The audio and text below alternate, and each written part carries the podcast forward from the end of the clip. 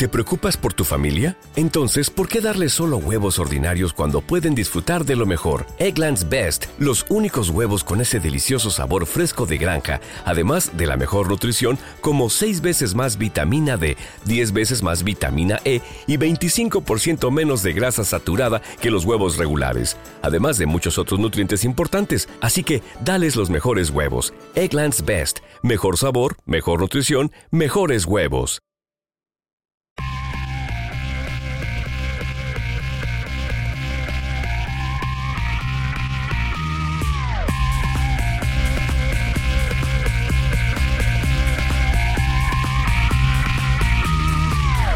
Hola chicos y chicas, mujeres, hombres y viceversa. Soy Fran Sevillano y os doy la bienvenida a Impetu, el programa de Emilcar FM donde os voy a presentar a gente diferente pero con un factor común, que tienen ideas propias. Luchan por sacarlas adelante y en muchos casos lo consiguen y además tienen éxito con ellas, pero cuando no lo tienen no dejan de luchar y van a por la siguiente. Hoy tengo el inmenso placer de presentaros a alguien con el que tenía muchas, muchas ganas de hablar desde hace muchísimo tiempo. Es nada más y nada menos que Héctor García, más conocido como Kirai que tiene su blog eh, llamado kirainet.com. Eh, Héctor es una eminencia de, Internet que lleva con su blog más de no sé cuánto lleva, lleva 10, 12, 10 o 12 años y ha ganado premios bitácoras en, en, varias categorías como bitácora personal, mejor bitácora del año, mejor blog de viajes. Además, Héctor ha escrito varios libros, entre ellos Un Geek en Japón y Momentos, los cuales han vendido más de 200.000 copias en todo el mundo. Si queréis encontrarlos, dejaré enlaces en las notas del episodio.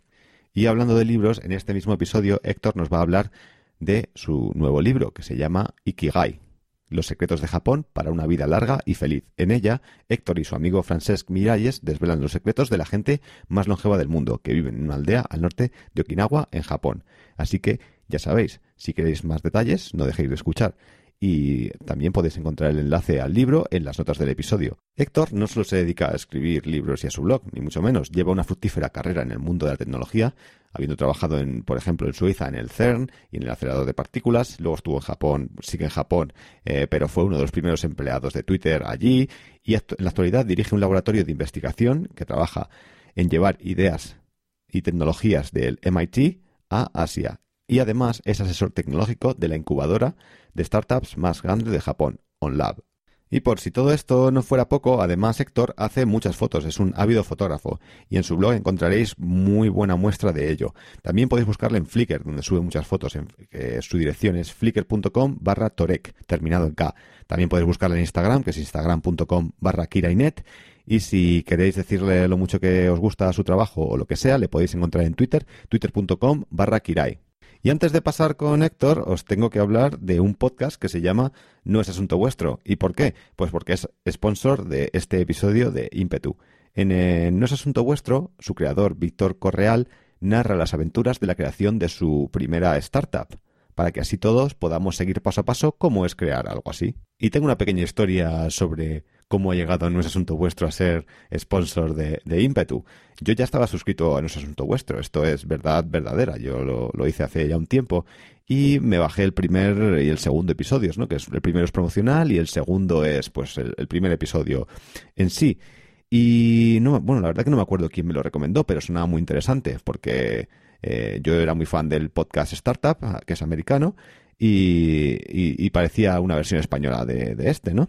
Así que, así que me bajé el primer y el segundo episodio, los escuché y la verdad es que no me terminaron de, enganchar porque en ellos Víctor no contaba ni quién era él ni cuál era la idea, entonces como que perdí un, poco el, interés. Y entonces, si no te ha gustado tanto, ¿por qué lo recomiendas, no? Entonces os, os preguntaréis. Y lo hago porque me he escuchado toda, me he escuchado, en realidad no los he escuchado todos. Y nos he escuchado todos porque ayer me vino Emilcar y me dijo, oye, que no es asunto vuestro, quiere patrocinar a Impetu. Y yo, hostias, mm, vale, pero no es muy, es muy precipitado, eh, no me los he escuchado, no sé si lo voy a poder recomendar bien. Y me dijo, Emilcar me dijo, escúchatelos porque está súper bien. Pero bueno, si no te da tiempo, no pasa nada. El caso que yo ayer, a la vuelta del trabajo, me puse a escuchar el siguiente que no había escuchado, que era el, segundo. Y el segundo ya tiene una historia que está bastante chula y ya pues dije, hostias, este está mucho mejor.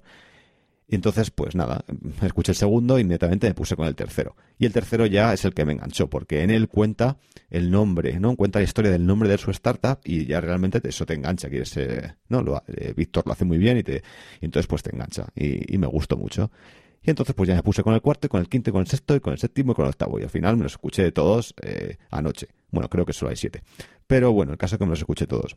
Así que, así que nada, yo creo que la clave está en que eh, eso, a mí por lo menos me interesa mucho saber los detalles, ¿no? Los detalles de, de, sobre todo los más humanos, ¿no? Los técnicos no me interesan tanto, ¿no? Pero, pero cosas como el nombre, cosas como quién es él, eh, qué cosas ha hecho antes, por qué quiere montar una empresa, cuál es su situación familiar, quiénes son sus socios, etcétera. Todo eso me resulta súper interesante y es lo que, es lo que cuenta, ¿no? En, en, el, en el podcast. Así que yo os animo a que realmente eh, lo escuchéis porque está súper bien. Así que, si queréis escucharlo, pues solo tenéis que ir a www.noesasuntovuestro.com y allí encontraréis enlaces para escucharlo desde, desde iPhone, desde iTunes, desde Android, desde todos los lados. Así que nada, darle una escuchada porque está muy bien. Y por último, ya no os doy más la brasa, esto es lo último que tengo que deciros, que lo digo ya siempre, es si queréis el último episodio fresquito en vuestro móvil de ímpetu, lo que tenéis que hacer es bajaros en Android la aplicación Player FM y buscar a ímpetu, suscribiros y si tenéis la aplicación de podcast en vuestro iPhone, que la tendréis porque no se puede eliminar, ahí buscáis ímpetu, os suscribís y cada vez que salga un episodio lo tendréis fresquito en vuestro móvil, listo para ser escuchado. Así que nada más, eso era todo. Eh, ya por fin, sin más dilación, nos ponemos con la eminencia de Internet con el increíble Héctor García. Buenas, ¿qué tal Héctor? ¿Cómo estás? Hola, muy buenas. ¿Qué tal, qué tal por allí, por Japón? Aquí muy bien. Estamos teniendo, bueno, en, enero ha sido muy frío, ha, caído nevada. Estoy hablando aquí ya como una, como un viejo, como un abuelo de Tokio. en Tokio suele nevar una o dos veces al año. Sí. En invierno y ya ha pegado. En enero pegó la, la nevada y ahora ya empieza a hacer menos frío, pero todavía frío de, de invierno. Muy bien. Bueno, pues muchas gracias por, por estar aquí en, en Impetu con nosotros. Me hacía muchísima ilusión que vinieses porque, porque eso, sigo tu, tu blog desde hace un montón y, ¿Desde, ¿Desde cuándo? Pues yo creo que sobre 2000, 2009 o, o algo así. 2009. 2009, sí. A ver, qué hablaba. Ah, sí. Eres un... Entonces ya te sabes, sabes cosas de, el 2009. Sí, creo que estabas, no sé si estabas pues, estabas en Twitter, ¿no? No sé si, pues entonces estabas en Twitter y eso sí, y, lo, sí, te, te, leía y me, me, flipaba eso de decir, joder, este tío trabajando tío en Japón y en Estados Unidos y... Y luego ya te acostumbras y ya no te flipa tanto. Es como todo. no sé, es como cuando empiezas a ver. No. Sí, Pero yo creo, estaba leyendo el otro día que, no sé, que, que aunque conforme te vas haciendo viejo, cuando vas teniendo más edad, eh, como que te cuesta tener más, te cuesta tener héroes o gente a la que admirar, porque ya has visto tanto, yo creo que es porque has visto tanto, has conocido tanto y tal, que no. Pero para seguir, hay que intentar seguir teniendo siempre a alguien al que admirar, aunque vayas cambiando. Entonces, ¿Y, quién es para ti ahora mismo? Es algo que estaba a admirar. Um, pues, pues, yo es que admiro también mucha gente que, que ya está muerta, digámoslo así. Eso, yo soy seguidor, um, soy muy mucho de leer libros. Sí. Entonces, gente que admiro y que son como que sigo mis sus ideales sería el Richard Richard Feynman. Sí. Sí, muchísimo. Es como uno de mis. Vuelvo a sus libros siempre. Richard Feynman y luego quién más sería. Yo creo que sí, Richard Feynman. Mira, últimamente estoy leyendo también a Bertrand Russell. Estoy aprendiendo mucho de él. ¿Y, sobre qué escribe este hombre? Y de Bertrand Russell es un tío que era yo, yo tenía la imagen de que había sido, es uno de los grandes matemáticos de la historia, pero también era medio, bueno, era un gran filósofo también. He empezado a leer algunas cosas de su filosofía y es algo como que es como que predecía tiene un libro sobre la felicidad que ya habla de cosas como no habla de Facebook y de Twitter pero como hablaba del estrés de tener que leer el periódico todos los días en aquella época y el estrés que te provoca la opinión pública y cómo manejarlo. En esa época en la que era una época en que la que eso, que empezaba a haber estreses de si tu opinión empezaba a ser pública, te podía estresar. Entonces empezaba, eso, analiza muchas cosas que siguen siendo válidas 100 años después, o más de 100 años después. Y es un autor que no había mirado y ahora me está empezando. ¿Algún... Creo que voy a leer más de él. ¿Algún libro en particular? Y de gente. Se llama. Es que no me acuerdo del título. El... Espera, ahora voy a hacer la búsqueda. El, el de la felicidad. Si buscáis Bertrand Russell Felicidad, saldrá. ¿Y de Richard Feynman?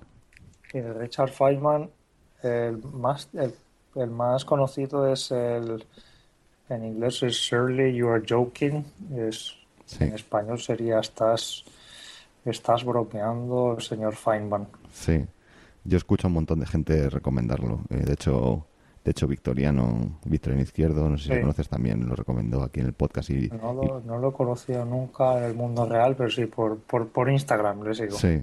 Soy sí, muy pues fan de sus, de sus fotos, de las fotos de, de él. Sí, pues él también lo recomendó y bueno, y sí, lo escucha mucha gente. Habrá que, habrá que leérselo. Sí, además es relajado, no es, es muy relajado leer. Y luego de gente viva, que hay Elon Musk, que es como el héroe que sigo últimamente. Aunque, ves, últimamente como se ha hecho mainstream, ya dejo de tener más tanto interés. Cuando nadie conocía a Elon Musk, yo le seguía. Sí. Por por fotos que ponía por Flickr y tal, cuando nadie conocía lo que era el Tesla. ahora, ahora ya que se ha hecho más mainstream, también lo sigo lo que está haciendo con, sobre todo con SpaceX. Tesla ya se ha convertido en una empresa grande de coches. Y, y de Elon Musk admiro eso que él que no que da igual que le digan que es algo imposible, él sigue lo que se le mete en la cabeza va por ello, sea como sea. Ya ves. Y bueno, pues vamos a echar un poquito, digamos, vamos a rebobinar un poco ¿no? en, la, en la historia. Eh, tú ahora vives en, en, Japón, ¿no? Y llevas ya mucho tiempo viviendo en Japón, pero pero eres de, eres, de España, ¿no? ¿De, dónde eres?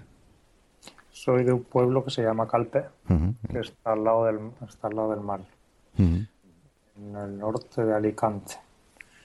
Entonces soy un tío de pueblo. Y la primera vez que he vivido en una ciudad grande, grande, ha sido aquí en Tokio. Entonces, para mí es como es la ciudad, la ciudad que mejor conozco del mundo es Tokio y es casi, pues sí, si lo empiezo a contar, está, he vivido un tercio de mi vida aquí en Tokio. Joder. Entonces, es como me lo conozco ya casi mejor que eso, que, mi querido Cap, Calpe, casi igual. y, y entonces, bueno, tú decidiste, no decidiste salir de, de Calpe y, bueno, te fuiste a estudiar a, ¿Estudiaste en, en Valencia, estudiaste o en...? En Alicante. En Alicante, la Universidad de, de Alicante, ¿no? Y, y bueno, he leído que terminaste la carrera antes de, tiempo. Sí, eso se supone, lo has encontrado por ahí. Sí, sí, sí. Y, no, ¿cómo tenía paciencia. ¿Cómo ¿Tenías ganas de terminarla? ¿No te, no, te gustaba o, o cómo...? Sí, sí que me gustaba, pero como que, no sé, al final como que vi que podía acabarlo antes. Y, y lo acabé todo y me largué a Suiza antes de terminar de hecho, nunca recibí, porque ya estaba yo en Suiza, el título y todo eso fueron mis padres a recogerlo. Porque yo ya estaba, me, había alargado unos meses antes. Y. Terminé, medio año antes. ¿Y eso? ¿Y, y, por, qué, por qué decidiste irte a, Suiza o cómo, cómo, cuál era tu, tu, idea antes de terminar la carrera? ¿Era terminar rápido y, salir de España o, cuál era tu, tu, idea? Yo sí, yo creo que tenía muchas ansias de salir de España. Esto es mm. lo único. Y, he terminado y terminé en Suiza y luego en, Japón. Yo creo que es un poco más por lo que la gente llama el destino. No sé, es algo misterioso. Podría haber acabado en cualquier otro lado del mundo. Podría haber acabado ahí en Estados Unidos o lo único que tenía claro es que me quería ir. Ah, supongo que sería la no sé, curiosidad por no sé, por conocer el mundo y, y por estar con... Yo también tenía mucho de eso de estar con los mejores. Entonces, en Suiza me fui al CERN, que estaba allí con los mejores ingenieros y científicos del mundo. Y luego tenía también esto de venir a Japón, porque se supone que es yo tenía el ideal en la cabeza de que Japón es el, el lugar donde se crea la pues, tecnología líder en el mundo. Ahora ya no es tan verdad. Ahora ya no, ahora ya no admiro tanto a los japoneses al haberlo visto esto por dentro, pero yo tenía la imagen esta de, de querer ir, querer ir con los mejores. Y luego, a través del tiempo, me he dado cuenta que en realidad en España también estamos los mejores. Entonces es un poco, como lo mencionabas tú, por ejemplo, de la Universidad de Alicante. Sí. Cada vez me he dado cuenta más de lo que somos la, las universidades, las poli, bueno, las universidades españolas en general, salimos muy bien preparados a nivel de, sí, cuando en general. No, seguro que hay excepciones, pero en general estamos, somos world class. No tenemos nada que envidiar, excepto algunos casos, supongo, hmm. en los que sí que hay ciertos, ciertas universidades en Estados Unidos que nos, que nos superan. Pero no, no estamos mal comparado con otros lugares. España, España somos también de los mejores. Pues sí, sobre, sobre España ¿no? y, Japón y un poco esto también te quiero preguntar, pero, pero bueno, lo, lo dejamos para un poquito más, más adelante.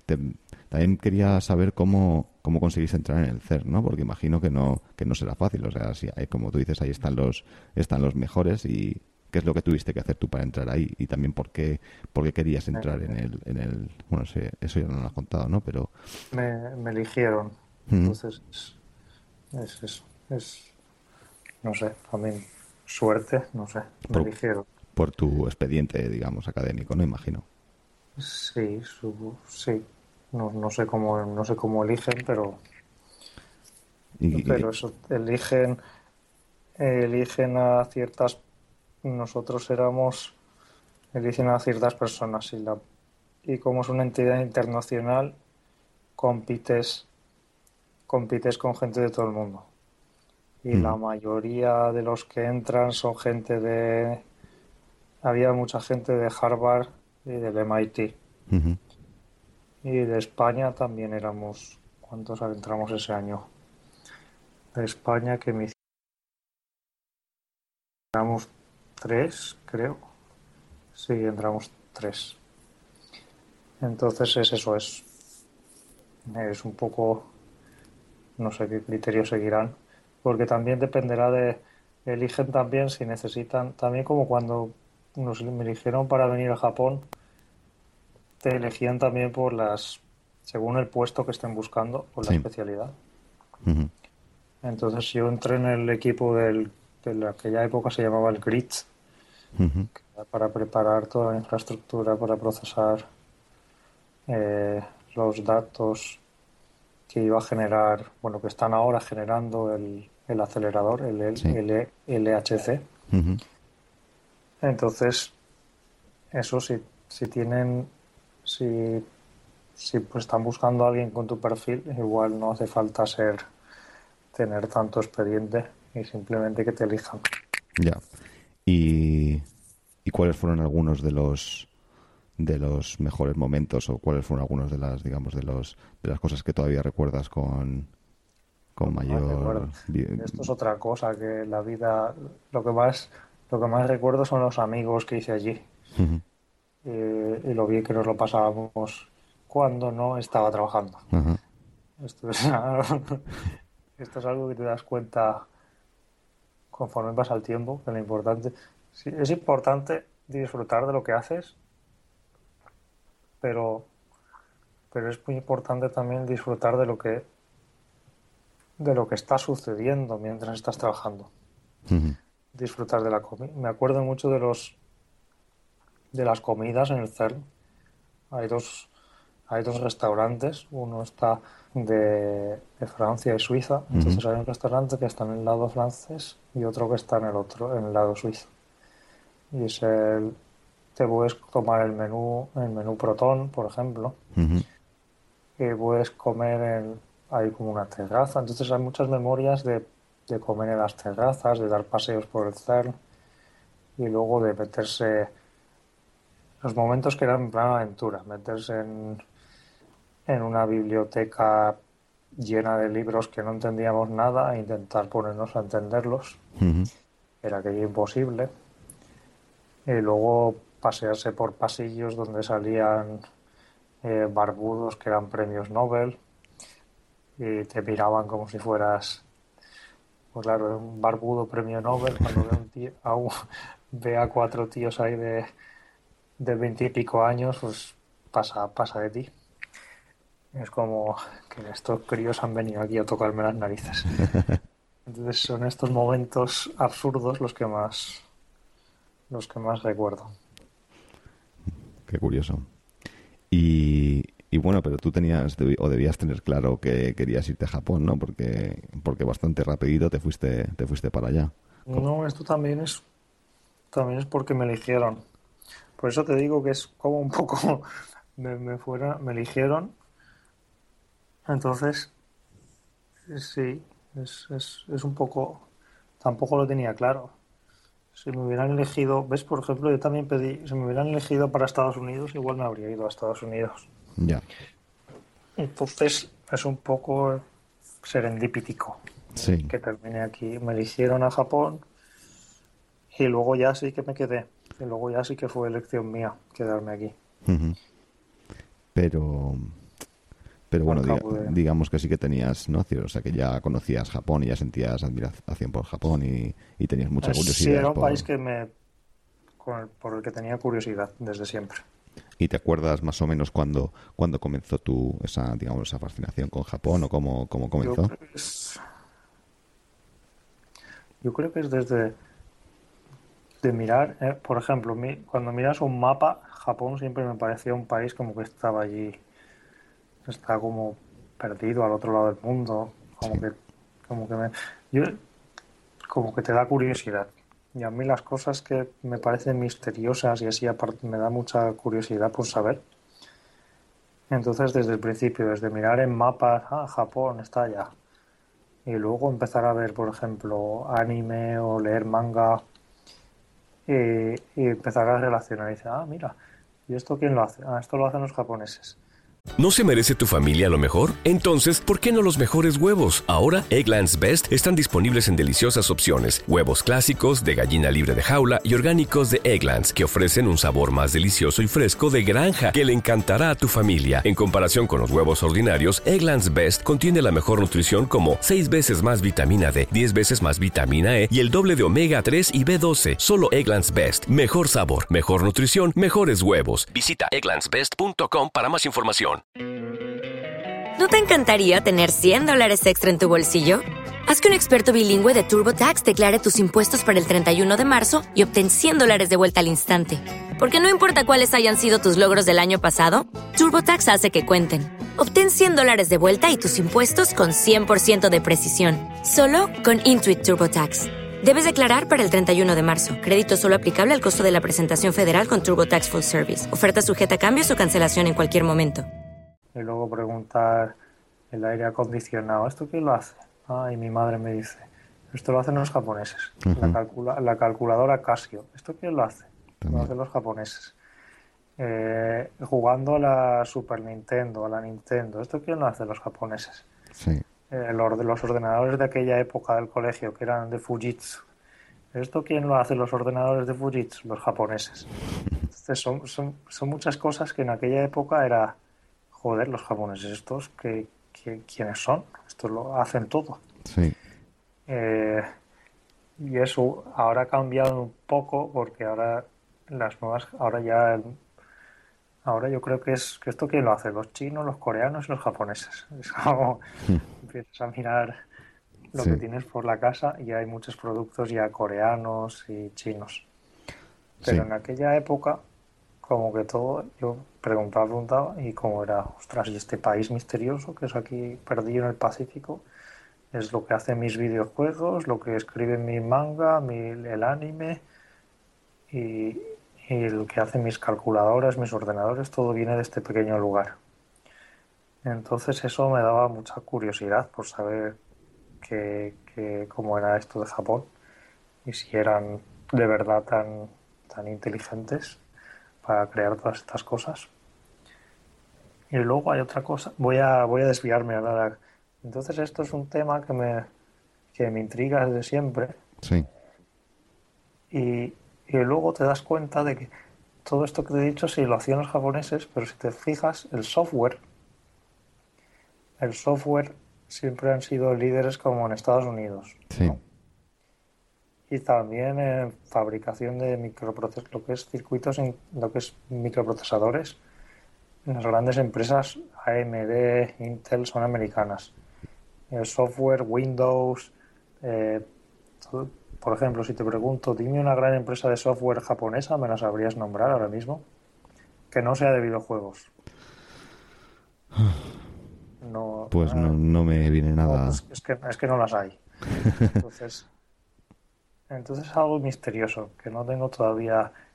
Yo creo que la, la respuesta es que los japoneses son, son muy buenos. No es que sean, no sé, no es que sean más. Yo siempre mi misterio era esta, esta gente será más inteligente que nosotros.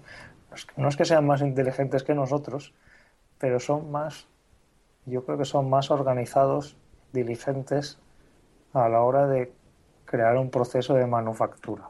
Entonces, para, para crear coches, por ejemplo, este, este sistema funciona muy bien, porque tú tienes, eh, tú es un proceso muy definido. Entonces, Toyota gana y se ha convertido en la mayor empresa de coches del mundo. Sí. Es simplemente las partes y si algo falla, mejorarlo. Si algo falla, mejorarlo.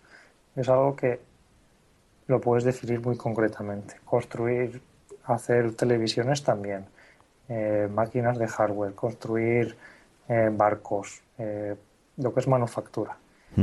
Pero el software, donde necesitas un poco más de...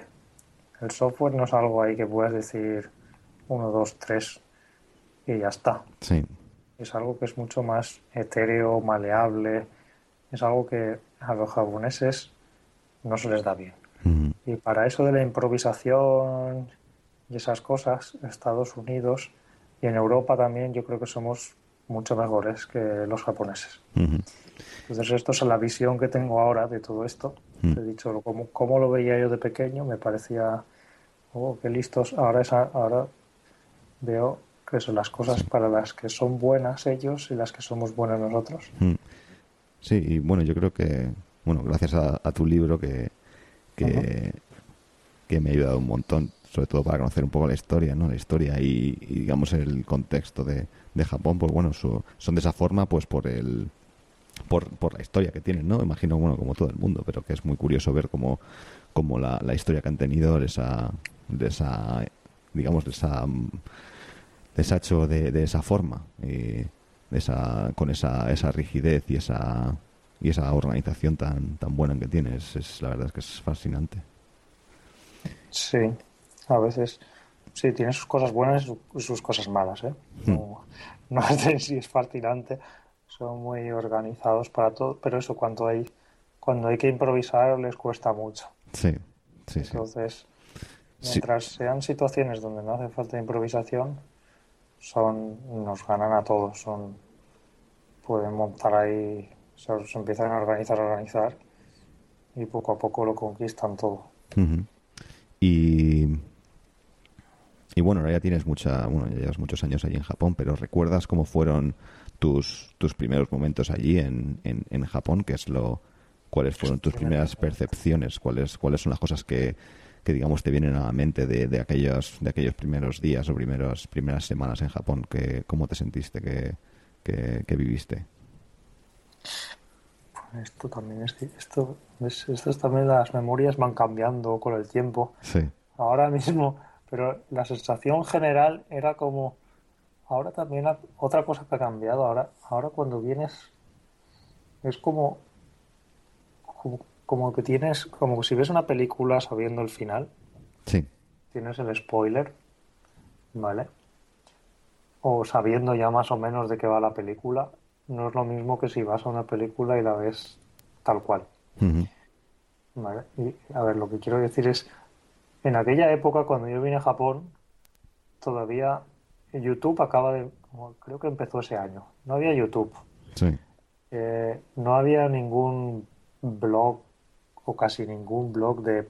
Era cuando estaban empezando los blogs. Creo que no había ningún blog que contara sobre Japón. Las cámaras digitales todavía no. Entonces yo vine a Japón aquí habiéndome leído un par de libros. Sí. Y, y sin haber visto... bueno, había pues, un par de libros, leer manga, eh, ver anime, películas de, de Kurosawa y, de repente llegas aquí a Japón. Entonces es como un... hoy en día la gente viene ya a pues, ver Japón por YouTube, en blogs, en todos lados. Entonces vienes aquí y es un poco, bueno, ya más o menos te lo esperas. Pero todo el mundo se sorprende, ¿eh? No, Por mucho que veas, no es lo mismo, que no es lo mismo, no es lo mismo estar viajar a un sitio que verlo por la pantalla. Sí. Entonces mi impresión al llegar aquí fue muy de, de estar en un planeta diferente. Es como, es, era la sensación esa de que es que es, es todo, todo, además es, era la primera vez que estaba en Asia también. Sí. Y Asia realmente, entonces llegar aquí a Japón, las primeras impresiones eran como si fuera un planeta diferente. Y luego te empiezas a dar cuenta que es en las, los países hay, los pequeños detalles son los que al final te hacen sentir como que estás en un lugar diferente.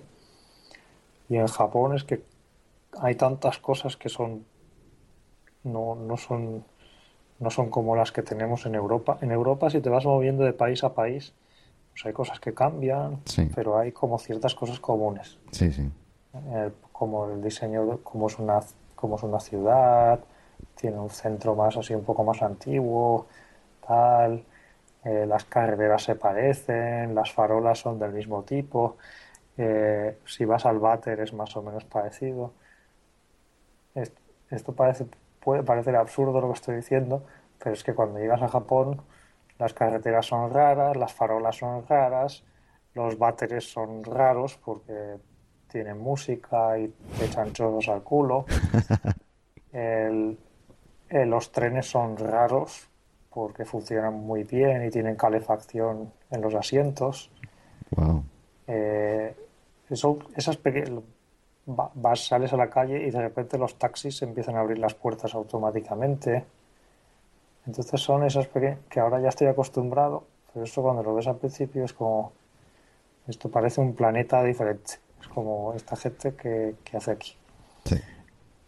Entonces esa es mi impresión. Y ahora, ahora estoy, ahora es cuando, cuando voy a España es cuando me sorprende. Cuando digo, esta gente, esto es España, esto es un planeta diferente. Mm. Esto es. Entonces ahora es al revés. Ya. Ahora estas navidades estuve de vuelta y ponía la tele española y me parecía una locura ver la, tele española. ¿Qué es lo que te sorprendía de la, de la televisión? Pues, por ejemplo, que, que dediquemos, no sé si son 10, 20 minutos a explicar el tiempo en, la, en donde era. Esto me daba risa, porque yo creo que eso es algo único de España. Es que es algo que si estás en España nunca te lo planteas. ¿Es Sí. Ya, y los japoneses, eh, yo creo que no, no, es de España, es de las culturas en general. Tú cuando estás dentro de una cultura, es como un, es como que eres un pez y estás siempre dentro del mar, no te imaginas lo que es estar volando en el cielo. O porque tú estás ahí dentro del mar. Entonces tú estás ahí, estás en tu cultura y no te das cuenta. Entonces, ahora, al haber estado tanto tiempo, me estoy empezando a dar cuenta cosas de, de nuestra propia, de lo que es España. Sí. Y me está gustando, no sé, es como, lo estoy viendo de forma positiva. Estoy empezando a ver todo lo positivo de España. Y las cosas cómicas también, como esto que decía del tiempo. Esto, en la televisión japonesa, el tiempo terminan en 30 segundos y ya está. Luego ya lo miras en el iPhone y te queda pañas. Sí. Sí, es entonces, curioso. entonces eso, es como las cosas, como que empiezas a ver cosas diferentes una vez has estado fuera. Hmm. Y esto no es único de estar aquí en Japón, esto supongo que le pasará a cualquiera, si entrevistas a gente que ha estado fuera pues una decena de años o incluso menos, que empiezas a ver diferente a tu propio país. Sí. Y dependerá de la persona. Yo, yo lo, estoy viendo positivo, cada vez más positivo España. Me gusta. Muy bien. ¿Tienes, ¿Tienes idea de quizá volver en algún momento? o- No, esto es otra cosa. No, no suelo planear a... Por lo menos a los próximos dos años no voy a volver. No suelo planear la vida a más de dos años luz, Ya. Incluso a, incluso a menos. Solo tengo planeado ahora sí, dos o tres meses tengo planeados. El resto no lo sé. Muy bien. Es, es difícil, supongo. Y más Hay hoy. mil, hay mil cosas. Sí. Hoy en día es- todo Y cambia súper además ahora nos van a poner, nos van a poner avión directo de, de Tokio a Madrid, así que me costará menos. ¿Ah, sí? que el coñazo de vivir en Japón ahora mismo es que no había, no hay vuelos directos Desde España a Japón. Y esto va a cambiar a partir del 18 de octubre. Voy a hacer aquí publicidad gratis, gracias a Iberia, eh, que pondrá un vuelo que irá desde, desde Narita hasta eh, Barajas. Mm, qué bien. Y esto recortará el viaje que tenemos ahora en varias horas. Ajá. ¿Cuánto, O sea, ¿Cuánto tardas ahora mismo? Pues es que de puerta, por ejemplo, de puerta.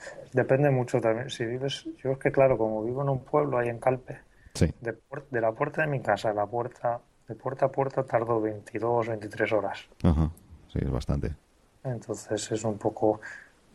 Y simplemente. Bueno, tú también ahora estás ahí en Estados Unidos. Sí.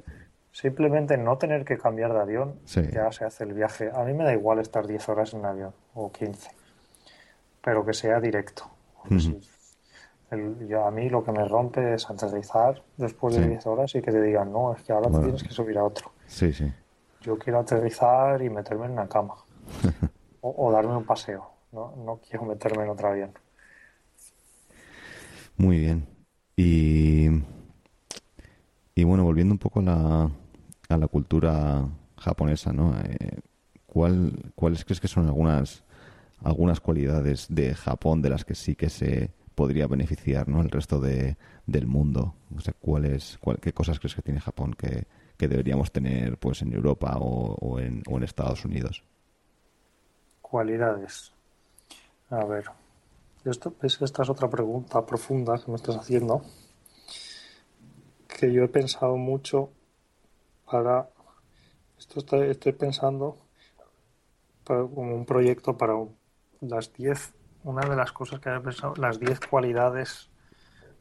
Proyecto para libro. Sí. Que no- no- podría ser las 10 cuali- las 10 cosas que he aprendido de Japón o algo así Sí. pero no termino de decidirme por cuáles. Una, una de ellas sería eh, la paciencia. Los japoneses son muy pacientes. Y es algo que ves, la paciencia y la, bueno, yo diría más, se- está entremezclada con la perseverancia. Sí. Y no, no, lo voy a separar en dos. Venga, te voy a dar dos. Vale. La paciencia, la primera. Y una vez, una cosa que me di cuenta, en, en España, por ejemplo, me subí al AVE Sí. y como 15 minutos o así antes de que parara el AVE, ya se estaba todo el mundo como estresado, con prisas. eh, cogiendo todas las maletas, apelotonándose en la puerta del AVE. Sí. Y, y luego cuando abrió la puerta se empezaron a tropezar unos con los otros y todos saliendo ahí a, a- saco. Aquí, eh, si, pues, si esa no la punta por la mañana el metro en Tokio también es un jaleo de, de la leche, pero es porque no cabe en el tren. Pero Sí. si vas en, si vas en el tren bala, la gente es mucho más paciente y se espera, no, no te, no te apelotonas en la puerta, te esperas, eres paciente. Este es un ejemplo. Otro ejemplo es en las colas en el supermercado o en cualquier tienda en España. Yo notaba como que la gente se me quería adelantar, como que me quiere dar el codazo y Sí. ponerse delante. En Japón, en las colas, está súper tranquilo porque nadie tiene, la gente tiene paciencia, da igual. Esto en general. Luego hay mucha paciencia a la hora de hacer negocios. Los japoneses son muy pacientes. Sí. Pueden estar para las negociaciones, usan la- su técnica fundamental es la paciencia. Son capaces de esperar y esperar y esperar. Y esto a los americanos les pone muy nerviosos. Sí. Eh, Los japoneses son muy pacientes y pueden esperar infinito. Entonces, la, la paciencia es una cualidad que podría estarte ahí, podría dar para, capi- para un capítulo de un libro. Ujú. Y la otra es la perseverancia, que de esta hablé en el blog, pero antes de que me empezaras a leer tú, en el 2007 o 2000, por ahí escribí un artículo largo sobre la perseverancia Ajá. y cómo la perseverancia, lo que decíamos antes de más que la inteligencia o saber más que otra persona, más que o saber más de algo, lo, lo muchas veces en la vida lo más importante es ser perseverante. El que sigue, el que la, ¿cómo se dice en español? El que la persigue la consigue. Eso es. Si tú, si tú te empegas en algo con un par, aunque eso, ese, eso que tenemos en, en España, no, es que a mí se me da mal esto. Sí. No es que, se- no es que se te dé mal, es que no lo has intentado lo suficiente. Mm, Eso es. Por lo general, a no ser que tengas, hay cosas que sí que son, si tienes algún problema genético o, lo- o lo- o no tienes un cuerpo para ser campeón olímpico, pues bueno. Pero la mayoría de las cosas, eh, si te, si perseveras, al cabo de los años lo consigues. Sí, yo aunque, creo que no, es. aunque no llegues a ser el número uno del mundo, Sí. con que sea su la perseverancia es fundamental. Y esto los japoneses son muy son muy buenos. Y lo he empezado a ver, ahora lo he empezado a ver ya durante los años, que por ejemplo, si te llega un empleado que es bastante, un empleado nuevo, que entra en nuestro equipo ah, como programador o algo, y al principio es muy torpe porque viene muy mal preparado, seguro cualquier, cualquier recién ingeniero español sale mucho mejor preparado que esta gente. Curioso. Y- Pero el japonés este, a base de, al cabo de los años, el tío es la hostia. O sea, y él empezó, empezó su, con eso, nivel bajísimo, pero, pero todos los días, todos los días, todos los días, todos los días. Y él empezado. Y ahora es un crack. Muy bien. Entonces eso, la paciencia y la perseverancia están entrelazadas, porque eso no, Sí. cuando se les mete una cosa en la cabeza. Estoy hablando también mucho en general, ¿eh? Hay gente Sí. japoneses también los hay súper desastres y ma- Sí. hay de todo, somos seres humanos. Imagino. Pero por lo general son bastante perseverantes hasta niveles obsesivos también a veces. Si se obsesionan con un hobby, tú ves Sí. a- se llegan a niveles obsesivos. Sí, sí, es una. Pues estas son las dos que cojo, la de la perseverancia y la paciencia. Y viceversa. Digamos, algo que pueden aprender o que deberían aprender los, los japoneses del resto del lo- mundo, del mundo occidental. Lo que te he dicho antes, lo de la improvisa ser más la improvisación, ser más capaces de improvisar, les cuesta muchísimo, muchísimo. Si les sacas del, si planean algo y les sacas de su plan, se ponen muy nerviosos y no, No. Y si, pa, su- si sucede algo que no estaba previsto, se va toda la porra de repente. Y esto también, a ver, ahora no se me ocurre ningún ejemplo, pero esto es- en el trabajo se ve todos los días. sí, Lo de la incapacidad para improvisar. O también lo ves en la servicio de el servicio al cliente es muy bueno, pero en el momento en que les pidas algo que no es estándar, sí, eh, si tú vas a un restaurante y pides algo, por ejemplo, que no está en el menú, no entran en modo no, no, no son capaces. Ujú. Si dices, oye, hazme una ensalada y no tienen la ensalada del menú, no te la van a hacer. Son, son incapaces de, por lo general, son incapaces de, de improvisar. Ujú. Sí, Y es- esto es y algo esto- que les daría yo, la improvisación. Y esto parece que, vamos, parece que eso en el, en el mundo en el que vivimos hoy, que, que cambia todo tan tan rápido, ¿no? Que salen cosas nuevas, nuevas, nuevas cosas cada día nuevas. Y Es yo creo que, que- ahí es donde ahí es donde los japoneses están per- en la era de Internet. Sí. Lo que te decía antes que Japón era líder mundial. En la era de Internet Japón ha, desa- ha dejado de ser líder precisamente por eso, porque en esta era necesitas más improvisar y cambiar. Y para esto los españoles yo creo que somos bastante buenos. Pero tenemos mucha inventiva y mucha capacidad para improvisar. Eh, la algo que aprecio mucho, por ejemplo, ahora, eh, el, el arte de la chapuza Sí. española es algo maravilloso. Mm.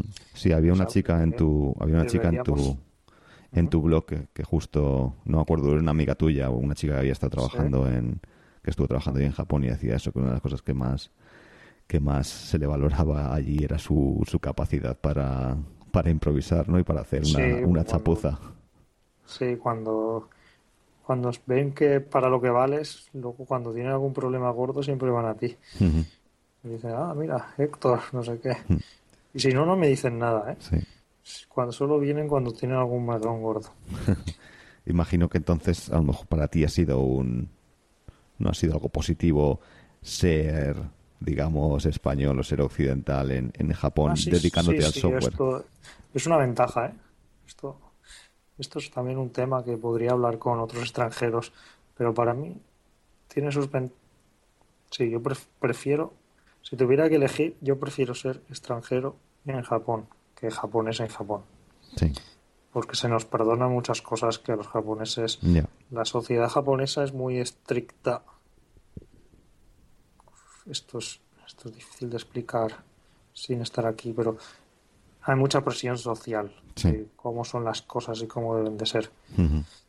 Entonces, en la vida, en la empresa, eh, incluso entre los amigos, si tú, si tú eres extranjero, se te perdonan muchas cosas Sí. a muchos niveles. Imagino que debe ser súper complicado con lo estricto que es el lenguaje, ¿no? Al principio, si no tienes ni idea cómo te diriges a la gente, debes, debes cometer Sí, errores por todos lados. Entonces, entonces te perdonan muchas cosas.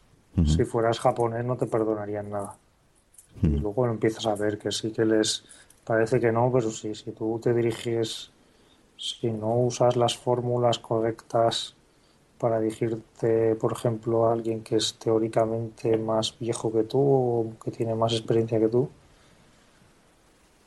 luego la gente habla mal, el grupo se forma muchos habla mal de, de ti y si eres un si eres, si eres extranjero te lo perdonan todo.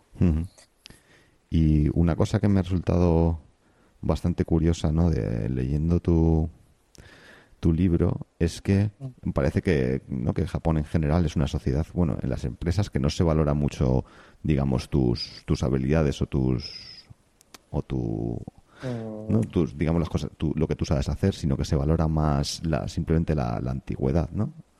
Y, eh, efectivamente. A y, ver, y en cambio en el pero digamos que sí que hay una fase en la que en la que sí que tienen que competir unos con otros no por ejemplo cuando están en el instituto y tal pues si quieren entrar a las universidades pues ahí tienen que digamos que se lo tienen que currar mucho y, y yo me pregunto si no eso es una fuente de, frustración porque cuando o sea, si tienes que currártelo un montón para eh, para digamos para entrar a la universidad o para pasar los exámenes eh, correspondientes pero luego llegas a la empresa y por mucho que te lo curres eh, no vas a avanzar más rápido ni, ni a mejorar. No, no, no les no supone esto una, una fuente de, de, frustración. Creo que, creo que lo acabas de explicar todo tú solo. Muy, muy bien. lo acabas de explicar, efectivamente. Entonces es algo. Es algo. Sí, es como dices tú. Como acabas de decir, casi lo explico, creo que lo explico así, no sé si en el libro, en el blog, en algún lado. Eh, es, es una. Eh, sí que es muy. Es muy estricto en lo que has dicho tú, hasta el acceso a la universidad. Y es raro hablar con un japonés y que tuviera un... Si les preguntas sobre su época en el instituto, nadie era... No escuchas a nadie decir, era una época súper feliz de mi vida. Sí. En cambio, en la universidad se lo pasan pipa. Yo creo que es porque no es tan estricto como casi todos las la universidad te cuentan sus aventuras de que si borracheras, que si tal, que si no sé qué, que si viajes de aquí para allá. Y luego, entonces esa es la época en la que se lo pasan bien y disfrutan. Y luego cuando entras, cuando entras en la empresa, si va por, va por antigüedad y, y también es esto esto no, no puedo darte. Tengo muchas dudas de cómo responder a esto. bueno, pero, pues. pero sí, es por, es por. Claro, si eres un inútil total, tampoco. Claro. Eh, no vas a ningún lado, ¿vale? Eh, entre la gente competente, tú si vas haciendo lo tuyo, eres perseverante y tal, eh, te va subiendo tu, lo que sería el sueldo, el el estatus, ¿no? no sé, lo que tú quieras, como tú lo quieras llamar. Sí. Tú eh, se te va reconociendo. Si no eres un desastre. Pero dentro de ese, dentro de esos que se te va reconociendo, no hay casi, no hay apenas diferencia. ¿Vale? Van todos al mismo ritmo. Que esto es muy raro para, no sé cómo será en España, pero en Estados Unidos es muy raro. En Estados Unidos es como una, es un, es mucho más a saco. Sí. ¿No? Y esto tiene sus cosas buenas y sus cosas malas, que luego empiezas a ver.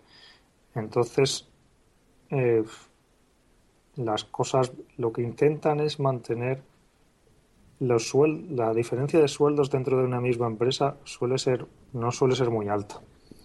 Entonces, desde el presidente hasta el que menos cobra, no suele haber tanta diferencia como en Estados Unidos. Sí que la hay, por supuesto, pero no hay tanta. Y luego, lo de la edad, esto es un poco absurdo, ¿no? Porque eh, yo venía de una mentalidad, esto también nos mete la mentalidad esta meritocrática que tenemos un poco. Sí. De cuanto ah, tal. Y yo esto lo tenía mucho en la cabeza. Cuanto más me mate, no sé qué, mejor no sé qué, y voy a irme a Suiza, al CERN, y voy a ser la hostia. Y en Japón me ha cambiado un poco esta mentalidad. Sí. Como hay otras cosas que también son importantes. Y por ejemplo, pues eso, una persona que tiene 40 años, pues no hace falta que no sea un inútil, ¿vale? Que haga bien su trabajo. Sí. Y ha dedicado 15 años de su vida a una empresa, pues, y tiene una familia, pues me parece bien que cobre el doble que yo, aunque yo tenga 25 años, que yo sepa, por ejemplo, sepa pro, porque a lo mejor el tío este de 40 años ya está desfasado y solo sabe programar en Perl. Sí. Y yo era un tío a lo mejor de 25 años y le doy mis vueltas por tanto en Python. Sí. Entonces eso, lo que es lo que es lo que es habilidad, yo tengo mucha más que, que el tío este de 40 años que programa en Perl, pero este tío tiene mucha más experiencia que yo hmm. de cómo funciona la empresa sí. y, y, también necesita más dinero que yo porque tiene una familia. Entonces he empezado, yo creo que me he japonesizado en este aspecto un poco. Entonces me parece justo, en aquella época te habría contestado al revés. Este tío es un inútil, no sé qué. Pero ahora lo pienso y digo, pues vale, pues me parece justo que este tío con 40 años pues cubre el doble que yo, aunque sea más incompetente, pero eso tampoco incompetente, hace su trabajo bien. Entonces eso lo he empezado a ver. y... y... sobre todo cuando empiezas a ver que yo también me voy a hacer viejo y yo también voy a tener 50 años y habrá un momento que a lo mejor la cabeza no me funcione tan bien, ¿sabes? Es como las fases de la vida. Y esto está bien, por ejemplo, las empresas japonesas también son muy de, hacen labor social. Entonces, si, por ejemplo, en España la gente se iría al paro, sí. Eh, luego esto, el coste es para el gobierno y para la sociedad. En Japón, las empresas tienen mucha gente que, es, que, está, que está allí dentro. Estos serían, los vamos a poner en el cajón de los que son. No, antes estaba hablando de los competentes. Dentro de los competentes, conforme te vas haciendo más antigüedad, vas cobrando más. Eh, y entre los incompetentes, pues no. Como que la, la empresa los pone en trabajos más fáciles de, en el departamento de contabilidad. Bueno, fáciles entre comillas, más de rutinarios donde les vaya bien. Sí. Y les van pagando el sueldo ahí ya hasta que se retiran. Pero no se suele, hay excepciones sobre todo, por, por, supuesto, pero no se suele echar a gente. Por ejemplo, nosotros la última vez que hemos echado a alguien fue hace un par de años porque eh, creo que es la última vez en dos años. Ah, fue hace dos años y fue porque se emborrachó y meó en la y se meó en la mesa del, de su jefe. Entonces, esto es, si quieres, tienes que llegar a estos niveles para que te echen, si no, es muy difícil. Sí. Entonces yo lo digo de broma, pero, pero es verdad. Si quieres que te echen en una empresa japonesa, tienes que hacer cosas de estas, si no, no. Si no, intentan, intentan tenerte y hacer una labor social también porque da muy mala imagen a la empresa. Ya. Eh, eso, echar, echar a gente. ¿Y cuáles han sido para ti algunos de los de los momentos o de los peores momentos eh, ahí en Japón? Y luego me puedes contar. momentos. Sí, sobre los mejores o sobre. Yo es que soy muy positivo, pero esto tampoco, tampoco me quiero poner los peores momentos. Pues los peores momentos es ponerme enfermo y tener que ir a hospitales aquí en Tokio. Estos son los peores momentos. Por lo mejor porque por el idioma o porque... Eh, por, por, muchas cosas. es, es, un mundo... A nadie le gusta ir a hospitales. Sí.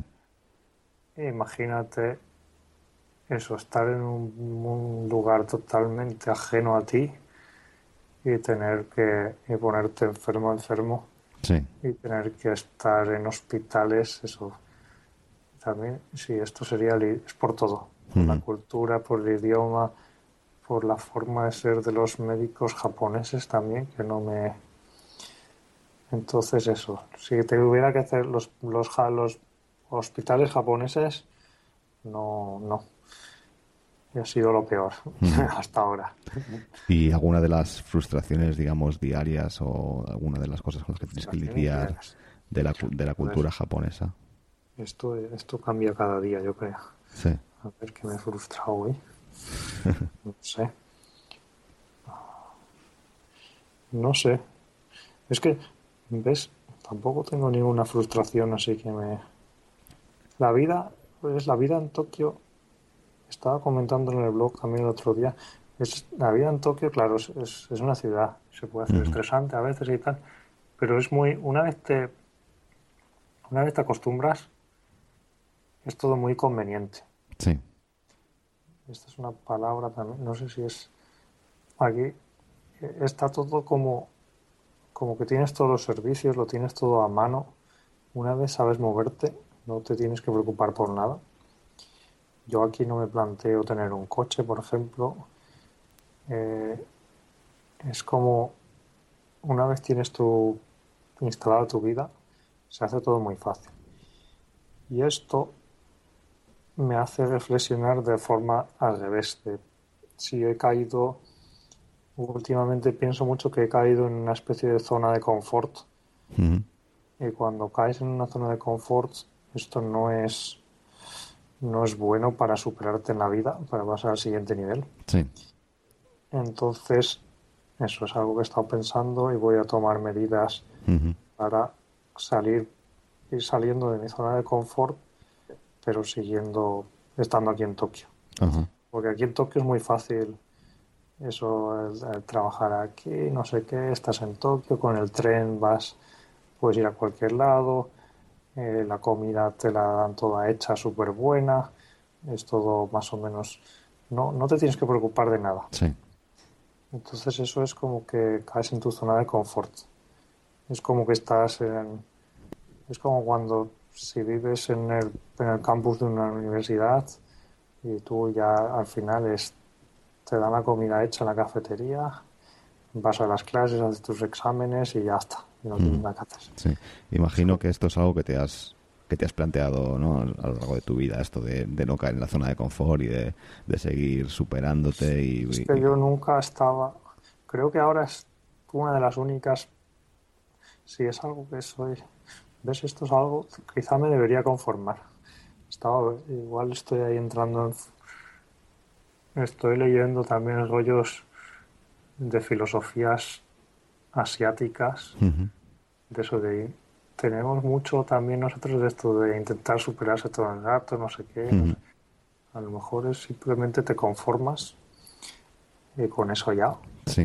Sí, como Pero yo, pero yo soy poco. Yo no es de superar. Ahora, lo que decíamos antes de la meritocracia y todo esto también. Ahora ya no es de superarme, de superar, superar, sino. Creo que es más de, de intentar ser un mejor yo. Entonces, in- intentar ser un mejor yo.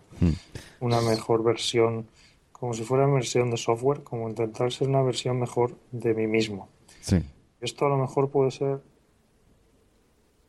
superar algo en, en, lo que la sociedad crea, o a lo mejor puede ser que no. Ser un mejor yo puede ser también ser una persona más calmada eh, y disfrutar más del día a día. Y eso es algo que la sociedad no va a decir, ah, mira, Héctor es un crack. Sí. ¿Sabes lo que te quiero decir? Mm. Es- entonces estoy en una fase más de, de querer eso, mejorarme a mí mismo, pero no de superarme para que, para, no sé, creo que eso era una fase más de cuando tienes, estaban los 20. Sí. ¿Y cuáles fueron algunos de los, digamos, de, de, esos momentos en los que tuviste que salir de, pues bueno, digamos, superarte a ti mismo, que, digamos, algunos de los puntos de, de inflexión, ¿no? Que a lo mejor has tenido, eh, pues bueno, eso de- en tus años, pues bueno, hasta ahora en tu, en tu, en tu carrera. Eh, ¿En qué momentos como ahora a lo mejor te has planteado, pues a lo mejor estoy, estoy en, pues estoy, o bueno, me gustaría otra cosa, estoy buscando otra cosa, quiero, quiero cambiar? ¿Cuáles han sido algunos de esos momentos? Uf, otra pregunta. Me estás haciendo aquí sesión de psicoanálisis. A ver, me he dado cuenta. Un tema que recurre, recurre mucho es lo que te he dicho de la curiosidad. Sí. Cuando. Entonces, lo que. Yo voy siguiendo esta curiosidad. Sí. Y cuando me da curiosidad algo, que no, me dan curiosidad cosas que no, en las que no conozco, que no entiendo. Entonces, por ejemplo, Japón me daba mucha curiosidad porque quería conocerlo y entenderlo. Y últimamente tengo menos porque ya es como, ya he analizado y ya sé mucho de Japón Sí. y tal. Entonces em- empiezo a buscar otras cosas. En el trabajo me pasa igual. Cuando estoy eh, eh, un año o dos haciendo algo, como que, vale, ya entiendo cómo funciona esto. Cuando estaba con Twitter, por ejemplo, tenía mucha curiosidad, porque esto de que fuera en tiempo real me daba mucha curiosidad. Pero una vez supe cómo funcionaban los sistemas y tal y tal, dije, ah, vale, esto funciona así. Y luego tenía curiosidad de cómo funciona esto, no sé qué. Entonces es como, y vienen ciclos, y no suelen durar mucho. Ya. Entonces yo para, yo por, por ejemplo, para un trabajo de ponerme 40 o 20 años a hacer exactamente lo mismo, yo no, no valgo para esto, me he dado cuenta. Entonces es de seguir y, siempre cambiando. Sí. O sea que tú para trabajar en, lo el, que me da cuenta. En, el, en el restaurante este de, de Giro, ¿has visto? No, esto no. no, no te iría esto bien. no, no, esto al cabo de... ¿Ves? Pero tendría... Me gustaría trabajar ahí, Sí. en un restaurante de sushi, pero me gustaría trabajar en un restaurante de sushi, no sé, igual tres meses o seis meses. Sí. Más, más no, porque una vez ya, una vez se hubiera saciado mi curiosidad, no soy de querer, no soy de querer. Hay gente que sí que es así, que tú te obsesionas con algo y quieres exprimir Sí. hasta el último porcentaje de, de la mandarina o del... Yo soy más de, vale, quiero todo esto, ah, hasta aquí y ya está. Eh, no sé si me... pero no sé.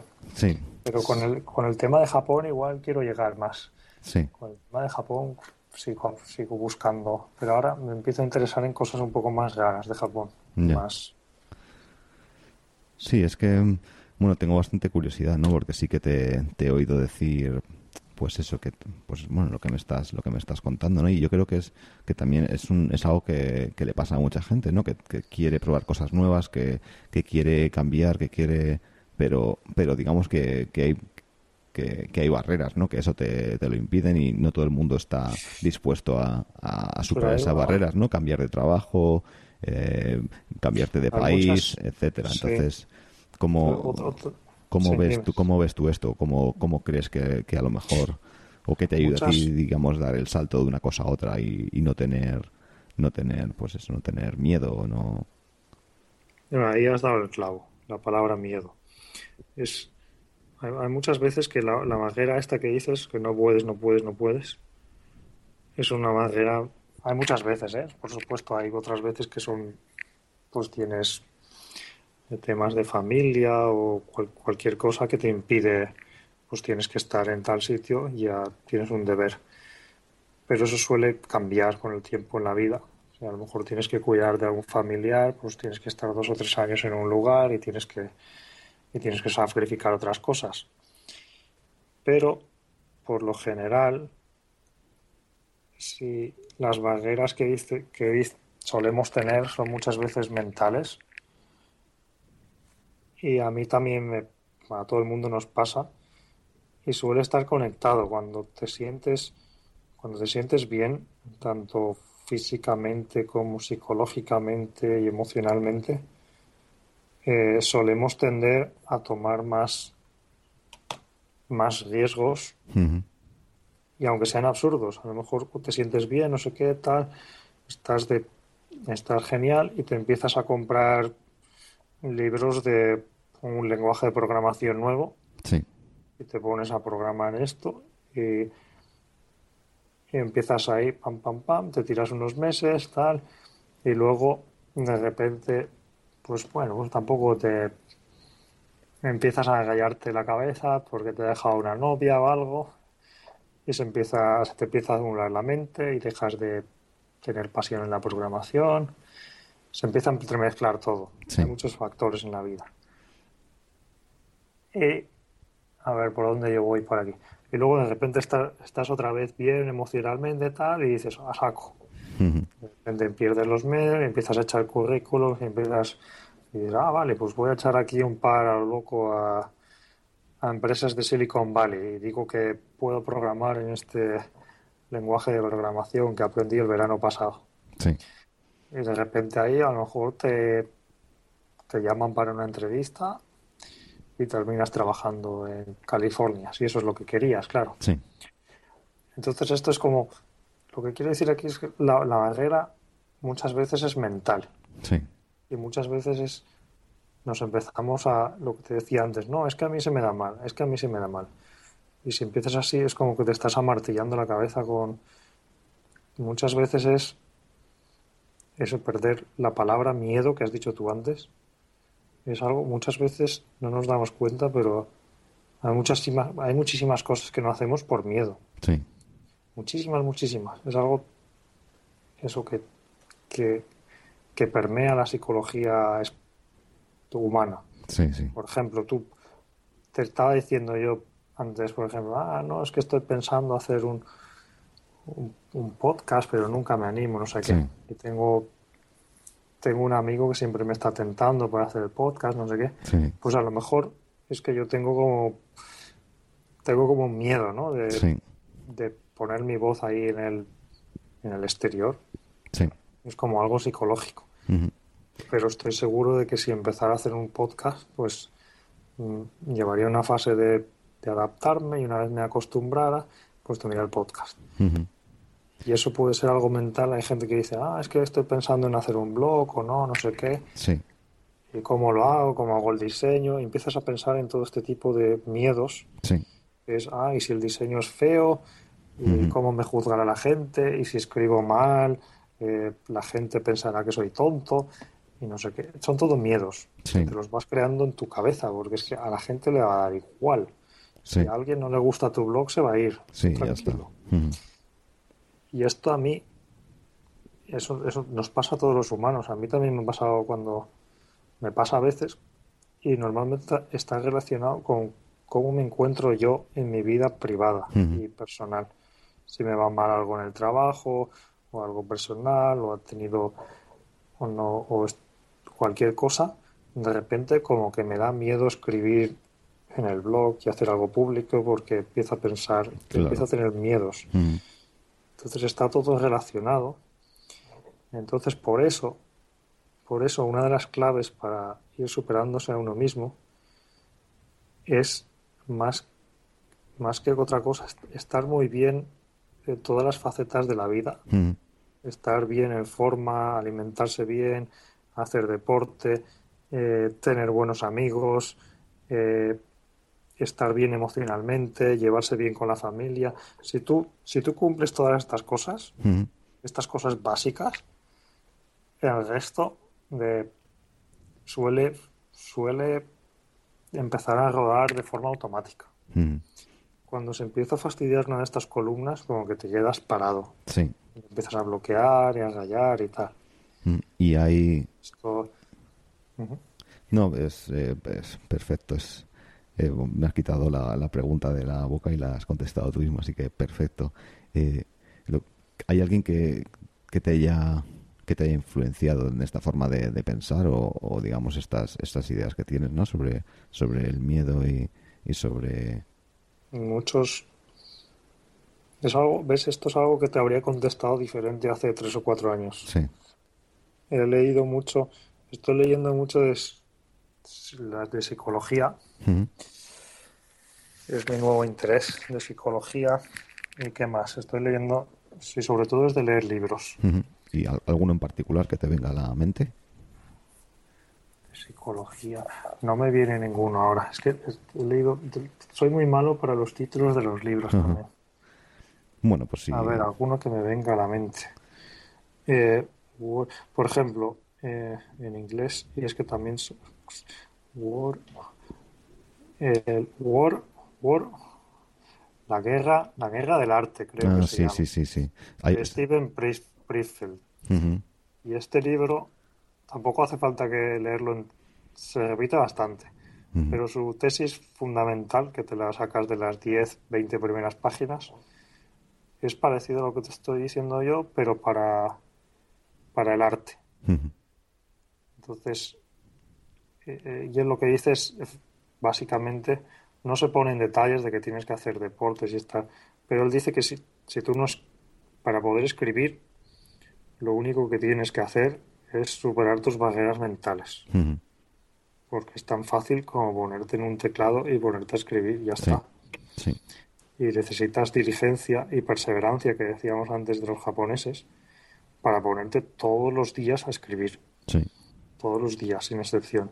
Y esto es una batalla esto es una batalla psicológica y mental, no hay no es de, ah, yo es que se me da mal escribir, no, es que a lo mejor si me saco, si voy a no sé qué sitio y me saco un cursillo, aprenderé a escribir, no, es, mm. no, Shakespeare no iba a cursillos a la Universidad de Barcelona para aprender a escribir, Shakespeare se sentaba y escribía. Esto es lo que hacía, en aquella época no iba a cursillos ni... Entonces, eso, el, Word War of Art de Steven Pressfield. Este es un libro que creo que es uno de los que más me ha influenciado últimamente. Pero es también muchos libros relacionados con este que me han creado esta idea general de que eso de que la de lo importante que es el estado psicológico y emocional en el que estás para hacer otras cosas en la vida. Lo que sería la pirámide de Maslow también. suena mucho atópico, pero es, es una gran verdad. Y no te empiezas a dar, yo creo también, no te empiezas a dar cuenta de lo importante que es hasta que te empieza a fallar algo. En la pirámide esta, si te empieza a fallar algo, dices, ostras, qué razón que tiene. La pirámide de las necesidades, ¿no? Sí, que empiezas a decir, sí, si te empieza a fallar algo en las bases, sí. lo, de, arriba te deja de importar. No, tienes que tener todas las bases bien puestas. Y cuando tú, cuando tú comenzaste con el, con el blog, digamos, te, tenías, tenías algún tipo de, de problema. Bueno, también me gusta, quería, ¿no? También quería preguntarte que cómo, cómo te surgió la idea de, del blog y, y todo esto, así que ya lo, lo vamos a, enlazar.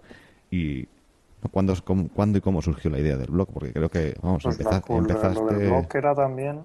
Empezaste antes de ir a Japón, ¿no? Pero el blog ya tenía cierta temática japonesa, curiosamente. Lo del blog era curiosidad también. Y, y empezó desde que esto se remonta, me voy a poner aquí en plan viejo veterano de guerra. Esto se remonta en el, momento en que conseguí mi primer modem en los años 90, en el 94 o así. Lo primero que hice fue, yo quería montarme mi propia web. Lo primero que hice fue a GeoCities, creo que era en aquella época, y montarme la primera web. Ya antes de tener modem ya me había puesto a aprender HTML, eh, todo lo típico, ¿no? De, de quinceañero o de menos, menos años tenía.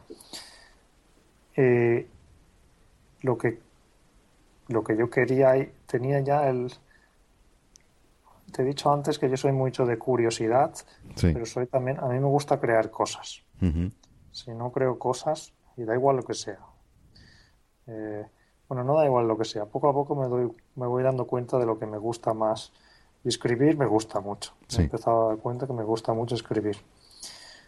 Y entonces el, esto de crear una web y poder ponerla ahí en el mundo me atraía mucho esta idea. Entonces creé mi web y a partir, no sé a partir de qué año, en la web esta no era un blog, pero actualizaba cada, cada varios días y ponía, sí, yo creo que sería un blog, pero era editar el HTML y subirlo en el FTP. Sí y lo tenía en el GeoCities. Y luego, en la universidad, cuando ya tal, empecé a aprender, me puse a aprender PHP y MySQL, que era la moda en aquella época. Y monté toda una web también. Y entonces empezó a salir la palabra esta de los blogs y dije, a ver qué es esto. Me daba la curiosidad. Y cuando me di cuenta que un blog era simplemente eh, un par de tablas MySQL con comentarios y, y blog post, pues modifiqué mi web para que fuera un blog en el sentido de entonces creé mi propio sistema mi CMS esto era antes de WordPress y tal. Y ahí es donde surgió el blog. Surgió de forma orgánica digo digámoslo así. Y luego cuando no sé, se llama, cuando ya supe que iba a ir a Japón, le cambié el nombre. Ah, Antes era más. Al principio, los primeros meses escribía sobre programación y ciencia. Hablaba de libros de Carl Sagan mm. y de lo que me gustaba. Y luego, cuando supe que iba a Japón, le cambié el nombre y, así, ah. se quedó.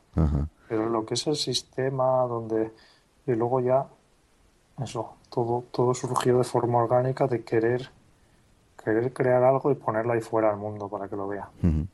Y luego digamos que, que, el blog te llevó bueno, a seguir escribiendo, ¿no? Y a, y a bueno, creo que bueno, el, el, el, el, primer libro que escribiste pues fue un poco una recopilación de, de, todo lo que habías de todo lo que habías escrito para el blog y, y, tal. ¿Cómo fue, ¿Cómo fue esto de, de, escribir un libro? ¿O el primer libro? El libro, pues fue más difícil de lo que pensaba. Porque al principio, el libro sí surgió, lo primero es, al cabo de unos años de escribir en el blog, dije, ostras, a ver qué pasa si imprimo todo esto. Y lo imprimí, salieron, no sé si 100 páginas o algo así. Y dije, anda leches, esto es como un libro, como mola. qué, guay, ahí estoy ilusionado, he escrito un libro, tal. Esto era muy, estaba muy lejos de la realidad. Porque luego fueron como dos años de trabajo. Wow. De editar. Yo creo que ahí me puse un poco en plan perfeccionista. Sí. Porque claro, no es lo mismo sacar algo en papel que, que en internet, que luego lo puedes editar. Entonces, fue, fueron mucho tiempo de edición y de pulirlo todo y bien, porque eso en el blog muchas veces es, vale, un blog post, escribir tres líneas, una foto de, de un perro con gafas de sol paseando por Shibuya, eso es. Entonces en un libro es, hay que elaborar más, explicar más las cosas, conectarlas y, y crearle un sentido. Eso fueron como por lo menos dos años de trabajo. Wow. Pues, pues sí, yo, vamos, el libro no me lo había leído, la verdad me lo he leído eh, la semana pasada y, me ha encantado. O sea, sobre todo la parte, la parte de la, de la historia, ¿no? Y de, del contexto de, de, Japón, de por qué Japón es como es, eso me ha, me ha, me ha flipado, porque, porque bueno, sí que es verdad que el resto de cosas, pues, a través de tu, de tu blog y de, y de otras fuentes, pues sí que aprendes algo, aprendes más cosas sobre Japón o sobre estas cosas curiosas de, de Japón, pero, pero la historia y, y cómo, y cómo y por qué Japón es como es hoy en día es, es, es alucinante. Así que enhorabuena por el libro y muchas gracias. Gracias. Y... Gracias por leerme. y, y, bueno, luego has escrito has escrito otro, ¿no? Eh... A ver, voy a, voy a darte la exclusiva. Bueno, esta semana sí. eh, empezaré a dar la exclusiva en, vamos a, en, en varios lugares, en mi blog también, de un nuevo libro, que esta vez vengo con, con coautor. Eh, que mi coautor es un experto, él ha escrito, eh, se llama Francés Miralles, él ha escrito muchas novelas, eh, también es experto en psicología. Y la combinación de Francés Miralles y, yo va a ser un libro que se, el título es eh, Ikigai y el subtítulo es, a ver, te lo voy a decir que no me lo sé el subtítulo todavía. Creo que es el, el arte de tener una vida saludable y cómo aprender de los japoneses a tener una vida larga y feliz. Wow. Y el título es Ikigai. Y, el título este os voy a spoilear el primer, los primeros dos, las primeras tres o cuatro páginas del libro explican. Bueno, el libro en general te explica lo que significa Ikigai. Ikigai es una palabra que es de estas palabras japonesas que son muy difíciles de traducir, pero significa más, es algo así como el, tu razón de ser en esta vida, eh, por, lo, por aquello por lo, que, lo por lo que te despiertas por la mañana. Y eso si no, lo que estábamos hablando un poco antes de si no tienes una razón de ser fuerte en la vida, es una de las cosas fundamentales tenerlo para ser feliz y para vivir, tener una vida larga. Y esto es lo que explicamos. Eh, es un libro también, es más, más cortito y más compacto que mi libro de un geek en Japón. Este es un libro solo con texto, pero es muy, es, estoy muy contento con este libro porque es, es, el, es lo mejor del jugo de un montón de, este libro he tardado, hemos tardado un año y medio en producirlo porque ha llevado mucho tiempo de investigación detrás. ha sido un poco más. El libro de un geek en Japón surgió un poco de esto, de lo que iba viendo yo por ahí, Sí. hablando con gente, y lo puse todo, es el Basics of Japan. Sí. Este libro eh, fuimos a fuimos de viaje una semana al, al pueblo donde tienen la longevidad más alta del mundo, que está en, en una zona apartada en el norte de Okinawa. Sí. Y conseguimos permiso de los del alcalde de, del pueblo para entrevistar a sus, a sus centenarios. Y estuvimos allí eso, una semana viviendo con ellos, viendo cómo comían, eh, entrevistarlo, entrevistándolos. Eh, luego condensamos todo, todas las conclusiones que sacamos. Eh, para esto es- compone una parte, un par de capítulos del libro. Y luego lo empezamos a entrelazar con otras cosas de los japoneses y de cómo eh, está eso, cómo llevar una, una vida con sentido y para ser eso feliz y tener una vida larga. Entonces es un libro un poco más, no solo sobre Japón, sino es más genérico. Suena súper interesante. Suena, lo he vendido todo. ¿Ves? Yo soy, para esto de venderme no soy muy bueno. Muy, suena, es mucho mejor que lo leáis. A mí, desde luego, me, sí, la el rollo que, Sí. el rollo que he contado. Y eso, con, está el libro, está el jugo, el jugo de, de muchas horas de analizar. Yo, yo soy muy del friquismo de analizar las cosas y Sí. encontrar las claves. Ajá. Entonces, lo que, lo que pongo yo en el libro ese lleva mucho tiempo detrás de, de haber analizado, ah, pues esta es una de las claves para tal, esta es una de las claves para cual. ¿Y dónde sabes ya dónde vamos a poder encontrar este libro? Eh, El libro este eh, sale el 7 de marzo a la venta en todas las librerías en España y esta vez va a salir también en varios países de Sudamérica porque esta vez voy con eh, la editorial Urano que tiene eso distribución por Sudamérica. Ajá. Y se puede, yo lo voy a anunciar en mi blog para, para comprarlo vía Amazon España, que he visto que últimamente empieza a funcionar bastante mejor que al principio. Entonces eso, yo en- si lo queréis comprar desde Amazon, ahí estará. Mm. En Se formato físico, imagino. Sí, eh, creo que sí, creo que ahora mismo solo sale, supongo que igual luego saldrá la versión eh, digital, pero ahora Mm. mismo sale la versión libro y creo que sale por un poco menos, sale por menos de 10 euros. Ajá, perfecto. Perfecto, pues ya Y sabéis. se llama eso, Ikigai, Ikigai. es, eh, la razón de ser o de vivir. Perfecto, pues, pues a comprarlo, a comprarlo todos. Pues, pues nada más, no quiero tampoco robarte mucho más tiempo, así que, así que bueno, eh, como alguna, como una última pregunta, quizá, eh, si, pues nada, me gustaría preguntarte si, si tuvieses que, que recomendar un libro o dos libros imprescindibles, ¿no? Para, digamos, para cualquier, para cualquier persona que alguien no puede, no puede perderse, que tiene que leer lo menos una vez en la vida, ¿qué, qué libros serían? Oh,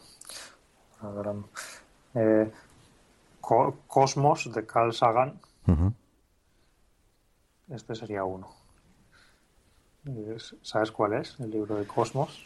Eh, la verdad es que, o sea, conozco a Carl Sagan y me imagino, con ese nombre, imagino a lo mejor de qué va, pero no, no, Pues- no sé, no sé muy bien. Pues eso, el Co- Cosmos de Carl Sagan. Es como el junta lo fundamental de que siempre decía Carl Sagan. Está todo y te da una visión te- yo creo que es- te da una visión de eso del del universo y de lo especiales que somos los seres humanos por estar donde estamos Ajá. y de ser lo que somos. Y te da un sentimiento así un poco de misterio, de, de estar aquí en el universo. Entonces esto, Cosmos de Carl Sagan y otro libro. Me quedo con esto, te voy a decir uno. Perfecto. Cosmos de Carl Sagan. Perfecto. Y... Este sería el libro que... Perfecto. Y no sé si hay algo, algo que, me, que me he dejado en el tintero o algo que te gustaría comentar, pues aquí, aquí, aquí nos tienes a todos. Nada. Nada. Ya, sí, creo que he soltado ya demasiado el rollo. Muy bien. El rollo japonés. pues, pues Gracias nada. a ti. Por... Pues ha sido Me lo he pasado muy bien esta hora y media. Yo también ha sido muy bien, ha estado muy bien y, y nada, muchísimas gracias por venir, por, por empezar tu blog hace un montón cuando lo empezaste, por tus libros, eh, por, por todo. Eh, es una, una inspiración enorme. Eh, no hemos hablado casi de lo que de lo que de lo que te dedicas a- ahora mismo, ¿no? Pero pero Ah, bueno, pero bueno. si, si quieres Hasta la próxima. Ah, sí, eso. Si quieres volver en cualquier momento, pues, pues aquí, aquí nos tienes a todos los, los escuchantes de, de ímpetu.